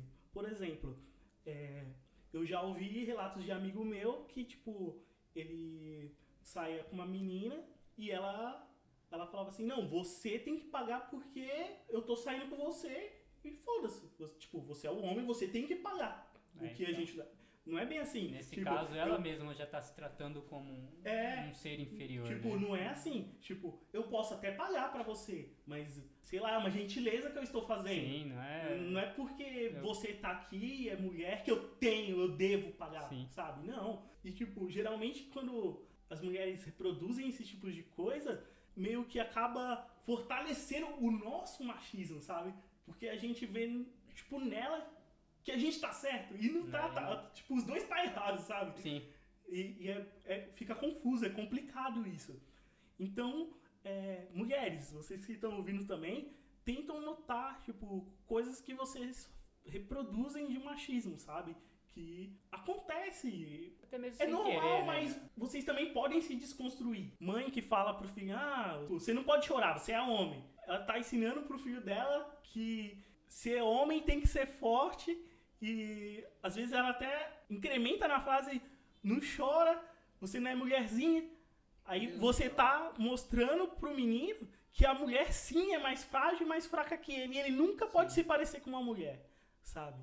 Porque isso é errado. E, meu, isso é ruim pro psicológico da criança que tá crescendo. Ela vai acabar passando por todas as coisas que a gente falou no começo do cast, que foi a gente se construindo como homem desde a infância, né? Então tente desconstruir esse tipo de coisa também. Tente ser o menos machista possível com as pessoas ao seu redor, para que elas também percebam e não sejam machistas e continuem nesse loop de reproduzir machismo. Tem, acho que tem muito disso em, em algumas mulheres mesmo, de às vezes achar que o homem, pelo histórico da sociedade, pelo que a sociedade constrói, pela sociedade machista, algumas mulheres às vezes acham que, ah, não, vou sair com ele, ele que pague tudo, ele que me banque. Também não é assim, né? Acho que é- Cara, vai essa- dos dois, essa, né? Essa situação tá muito estampada. Se o em- cara tá desempregado, pô, dá, dá uma força pra ele também, Paga né? um lanche. Paga o lanche Eu não me também. importo de pagar pra mim, não me importo. Eu não vou me sentir Não menos fica, homem, não não. fica, não fica aí, sei lá. esperando tudo do homem também. Mostra que você também pode, que você é, se empodere, sabe? É. Que você também trabalha, que você tem seus direitos, que você não. Eu ajudo meu, meu namorado e quando ele pode, ele me ajuda e é assim que, Isso que, é muito que se cria um relacionamento saudável, né? Sim, sim, exato. É, é, é muito disso, né? De, de você, da mulher mesmo ver essa, é, que ela tem que mudar, tipo, nesse, nesse sentido de não achar que o homem tem que pagar, sabe? E tá Uhum. muito estampado hoje em dia em, em- em, ah, na mídia em si. Você vê um filme onde o cara tem que estar pagando a conta, sabe?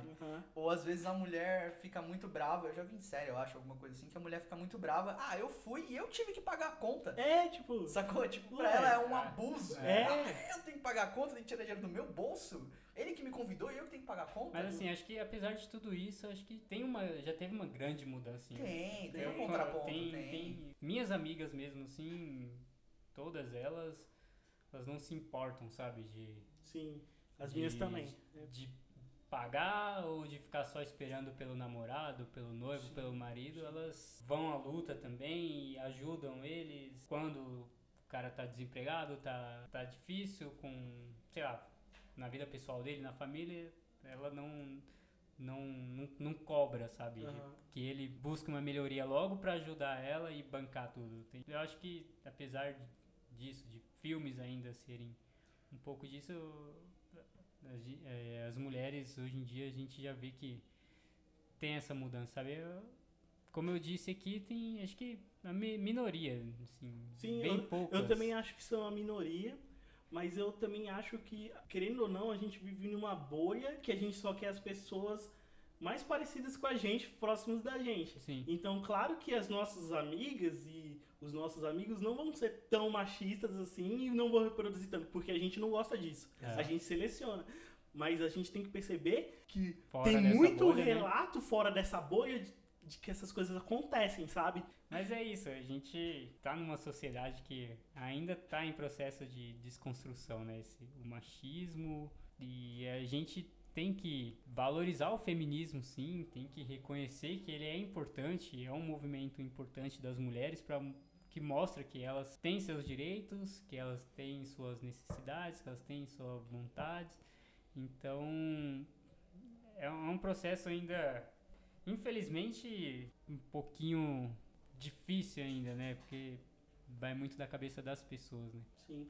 É, eu quero dar algumas referências de conteúdos que vocês podem procurar e ouvir, ler, assistir, que podem ajudar vocês a se desconstruir também. Vou comentar alguns livros que eu li esse ano, falam sobre feminismo, também são todas escritoras. Eu dediquei um tempo esse ano a ler mulheres e eu acho que é importante. Geralmente todos os livros que eu estava lendo eram somente de homens. É muito enriquecedor também você ter a percepção da literatura na visão da mulher. O primeiro que eu gostaria de falar que é o da Virginia Woolf, O Teto Todo Seu, descreve uma biografia sobre a literatura feminina mesmo, em como por séculos a mulher não teve direito de escrever e como isso empobreceu a nossa literatura como um todo. Porque quantas coisas a gente poderia poderíamos ter de obras incríveis porque elas não, não podiam escrever. Muitas precisavam escrever quando estavam cuidando de casa e tinham que es- esconder os manuscritos dos seus esposos e de outras pessoas porque isso era ruim naquela época. né? Até pouco tempo atrás a mulher não podia nem votar, né? É. Ela não tinha direito de escolher quem ia governar o país que onde ela mora. Então, Sim. é, assim como afetou a literatura, elas não poderem escrever, acho que o voto também impulsionou ainda mais o, machismo na sociedade, né? Sim. É, tem esse também que é o da Siena Mello. Ela é uma escritora brasileira. Ela também participa do, do podcast Mulheres que Escrevem. É, esse livro dela se chama Digo Te Amo para Todos que Me Fodem Bem. É, ela descreve uma mulher que vai apresentando os seus relacionamentos durante a vida dela adulta, né? Eh, Relacionamentos tipo rápidos, relacionamentos um pouco mais duradouros, esse tipo de coisa. É uma leitura muito bacana assim.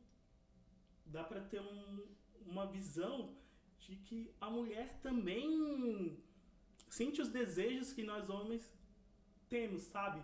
Desde sexual até besteiras que a gente fala e, e tudo mais. Também tem um que é da Ana Paula Maia, que chama Enterre Seus Mortos. Esse livro é muito bom. Ele fala sobre um homem que ele a profissão dele é resgatar animais mortos nas estradas para não impedir dos carros passarem, esse tipo de coisa. Então ele fica rodando, né, o dia inteiro buscando esses animais e levando pro lugar onde é tipo um abatedouro que coisa os animais lá. É tipo como se fosse um sertão, sabe? Não é uma cidade mesmo, tipo São Paulo, não, é é um interior, por exemplo, o interior de São Paulo. E aí, durante essa história aqui, ele acaba encontrando, por acaso, o corpo de um humano morto que foi, tipo, jogado, desovado, sabe? E aí começa a acontecer várias coisas e tal.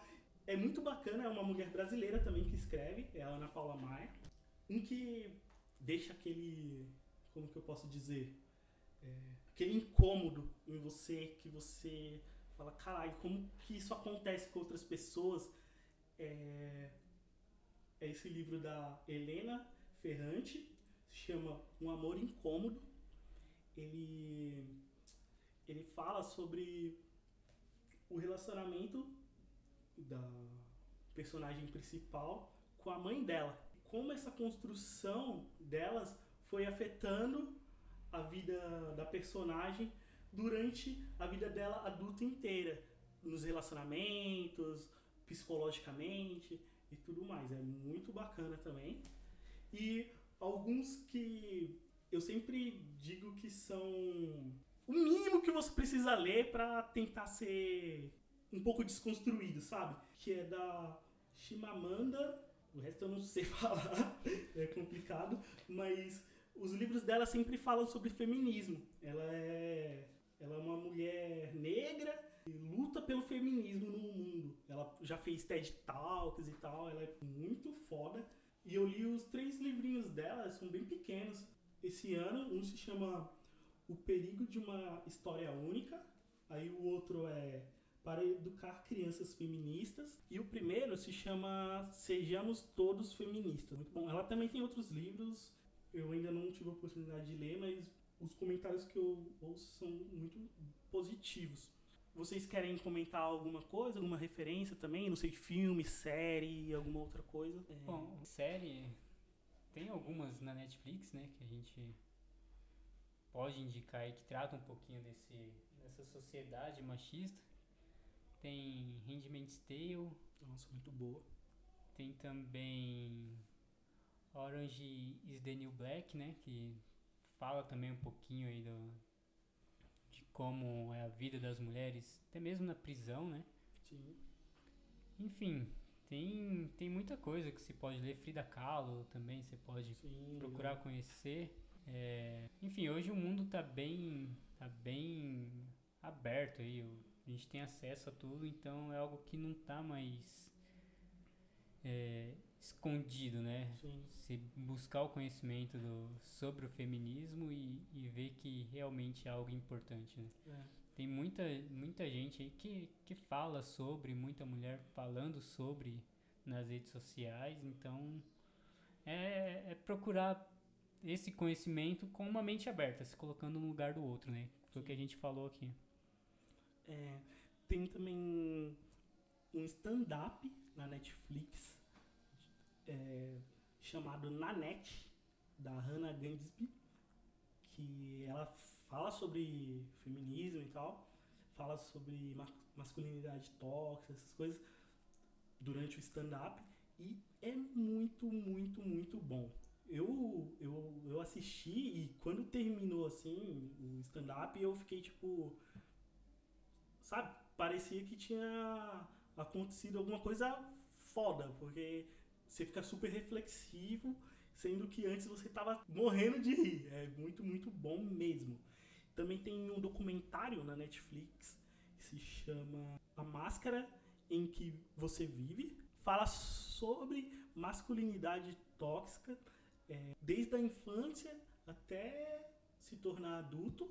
É, entrevista várias, vários homens que querem falar sobre seus sentimentos, como eles cresceram. Fala também sobre essas rodas de amigos, em como a gente quer se encaixar, pertencer a algum lugar e como isso nos afeta, né? Que é muito bom. É, como o Lamer disse, tem muitas mulheres que falam né, sobre feminismo, masculinidade e tal. Tem um podcast aqui que eu quero indicar que se chama Imagina Juntas. É, nele, os hosts são a Jéssica Greco, é, o Gans Lanzetta e a Tulin. Elas têm uns episódios muito bacanas sobre esses assuntos. É, fala muito sobre a nossa geração de milênios, sobre as coisas que nos afetam no dia a dia, sabe? É bem bacana mesmo. Tem uns episódios que elas convidam outras pessoas para participarem também. É, é bem legal, é bem enriquecedor assim. A gente acaba percebendo que não somos somente nós que passamos por essas coisas, sabe? São outras pessoas até de outros níveis, assim, de vida, sabe? Tem uma outra série também na, na Netflix, apesar dela não tratar de, de feminismo, assim, explicitamente, de não ser o foco, mas ela deixa bem claro o poder da mulher, que é a série The Hundred. Não sei se você já assistiu, ou assisti. 100 também. É, que é uma série onde a, a Terra se tornou um lugar inabitável e, e uma... acho que 100 pessoas, né? Que é o nome da série até. 100 pessoas sobreviveram no espaço, num, num, num complexo lá. E quando eles voltam para a Terra, que ela tá voltando a ser habitável, é, as mulheres nessa volta elas começam a tomar a liderança, sabe? Uhum. Normalmente a gente vê em série lideranças feitas Masculinas. masculinas, né? Por homens. É, The Walking Dead mesmo, a gente vê lá o Sim. Rick. A hora que o Rick saiu, a liderança passou a ser pelo Negan, né? Sempre Sim. homens. Então, nessa a liderança passou é, a ser de mulheres lá, tomando sempre a frente. E, assim, as atitudes sempre mais racionais que, a- que as dos homens, sabe? Mostrando, assim, o, o poder da mulher. Legal. Eu já assisti ela completa, assim, até a quinta temporada, acho que vai ter a sexta. Tô bem na, na espera. E é uma série bem interessante pra você ver o poder da mulher, sabe? Bom, eu tenho uma da Netflix, na verdade são duas. Uma, um filme saiu ano passado, é uma comédia francesa. Legal. Chama Eu Não Sou um Homem Fácil. Hum, muito legal esse filme, velho. Cara, você viu, o protagonista é o típico machão. Sim. Que acaba fazendo várias paradas tóxicas, assim. Sim. Até que um dia ele bate a cabeça e ele acorda num mundo dominado por mulher, sacou? Tipo, a mulher é o ser dominante de tudo e tal, e ele tem que aprender a lidar com isso e ver que é completamente diferente do que ele tava achando, Sim. sacou? E aí ele que sofre assédio e Sim, tal. cara, É muito e legal. é, é- é um outro ponto de como as mulheres veem, saca? E É. agora é com ele e tal. E tem um documentário, Precisamos Falar Sobre Homens, que saiu em esse eu nunca assisti. 2016 com uma, uma iniciativa da ONU. Que legal. Cara, e fala sobre isso, saca? Tipo, como, como a cabeça do homem trabalha e como que a gente pode fazer pra mudar isso, sacou? É um comentário, documentário muito legal. É, essas são as recomendações que a gente tem para vocês lerem, ouvirem assistirem. É, acredito que vai ser muito enriquecedor, vai fazer vocês terem insights e pensamentos melhores. É, se vocês gostaram do episódio, divulgue para os seus amigos, é, indiquem o podcast. Vou finalizar agora fazendo as últimas perguntas. E é isso, pessoal. Uma banda. Dos Hermanos. Um livro ou HQ? Tá, eu acho que o. Eu acho que o que mudou muito. O Watchmen, a primeira vez que eu li foi. Foi bem impactante, assim. Foi algo top. Uma felicidade. Uma felicidade, poder fazer as pessoas rirem. Foda. Eu tenho essa felicidade em mim. Qual a sua profissão? Designer. Por que você escolheu ela? Ahn, design, pra mim, cara, sempre foi uma parada de expor criativamente o que eu tava pensando. Então, era muito mais fácil reproduzir em cores o que eu tava sentindo, o que eu tava pensando. E eu achei o design, assim, mais prático do que ser um ilustrador ou ser um pintor, alguma coisa assim. Acho que desse jeito eu consigo expor melhor o que eu tô pensando, assim. Caralho, muito foda. É, se você pudesse um dia conversar com alguém, seja vivo ou morto, durante um jantar, quem você escolheria? Cara, eu acho que eu ia convidar pra jantar o Stephen Hawking, sabe? Eu acho que ele tem muito mais a falar do que ele falou e eu acho que, tipo, algumas coisas que eu não entendi ele poderia me explicar, assim. Eu acho que seria uma mudança, assim, maluca de direção. Foda. É, se você morresse hoje, você viveu? A, a pergunta é simples ou, tipo, eu posso dizer pra você, não vivi tudo? Ou você pode falar, eu tô perguntando se, eu- se você viveu ou não, e eu falo, não, não. E o que te impede? De viver hoje? Alguns, alguns impedimentos, dizer assim, monetários. Não sei, acho que acho que a vontade até se tem, mas o que faz a vontade acontecer é o que falta. sabe? Tipo assim, vamos colocar de novo.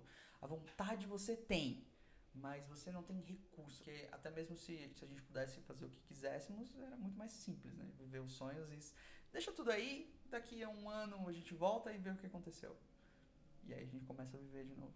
Mas nessa parte planejada eu tô vivendo bem. De- depois do, do- enfim, Do casamento. de- exato, a gente vai aprendendo a viver. Top, top, top. Eu te conheço há um tempão. Posso dizer que você foi um cara que me ajudou a me desconstruir, porque eu vi seu crescimento assim. E esse episódio foi muito especial porque a gente já fez muitas coisas juntos, né? Você fez as capas de todos os contos que eu fiz, você fez a capa do podcast, a gente já fez podcast juntos, é, a gente já viveu muita coisa juntos, já fizemos muita besteira junto.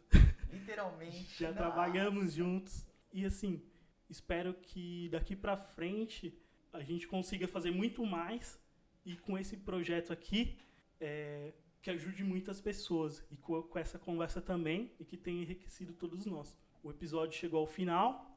Se vocês quiserem deixar suas redes sociais pessoais, podem deixar, fiquem à vontade. E é isso, galera. Bom, muito obrigado a todos aí que nos ouviram. Nos sigam aí nas redes. É, arroba Remédios Demais Podcast, né? Já dis- dizemos aqui no, no começo. O Twitter, Facebook, Instagram. Minhas redes é arroba LunnerSN.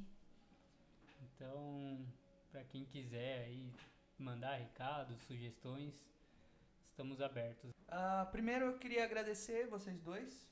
é, dizer abertamente que o que vocês estão fazendo é lindo, de, de verdade, de tentar mudar um pouco como as pessoas se sentem ou elas pensam, isso é muito legal. Cara, a gente, eu e o Thiago tem uma longa, longa vida aí de relacionamentos malucos, de desencontros também, que a gente é amigo de falar hoje, amanhã tá tretado, aí volta a se falar no outro dia. E ah, eu tenho feito algumas coisas pra ele e espero continuar fazendo. É, Ah, rede social, quem quiser seguir e ver os meus trabalhos lá de design, ver as capinhas do Thiago lá, tudo bonitinho. Ale com dois Es, Oliver Soul, só isso. Lá vai ter o link do Behance, quem quiser ver os, os paradinhos do Thiago lá, estão tudo lá no, no portfólio. Fechou. É isso, galera. Até o próximo episódio. Tchau, tchau, galera. Remédios Demais Podcast, mais uma produção de saco cheio e mau humor.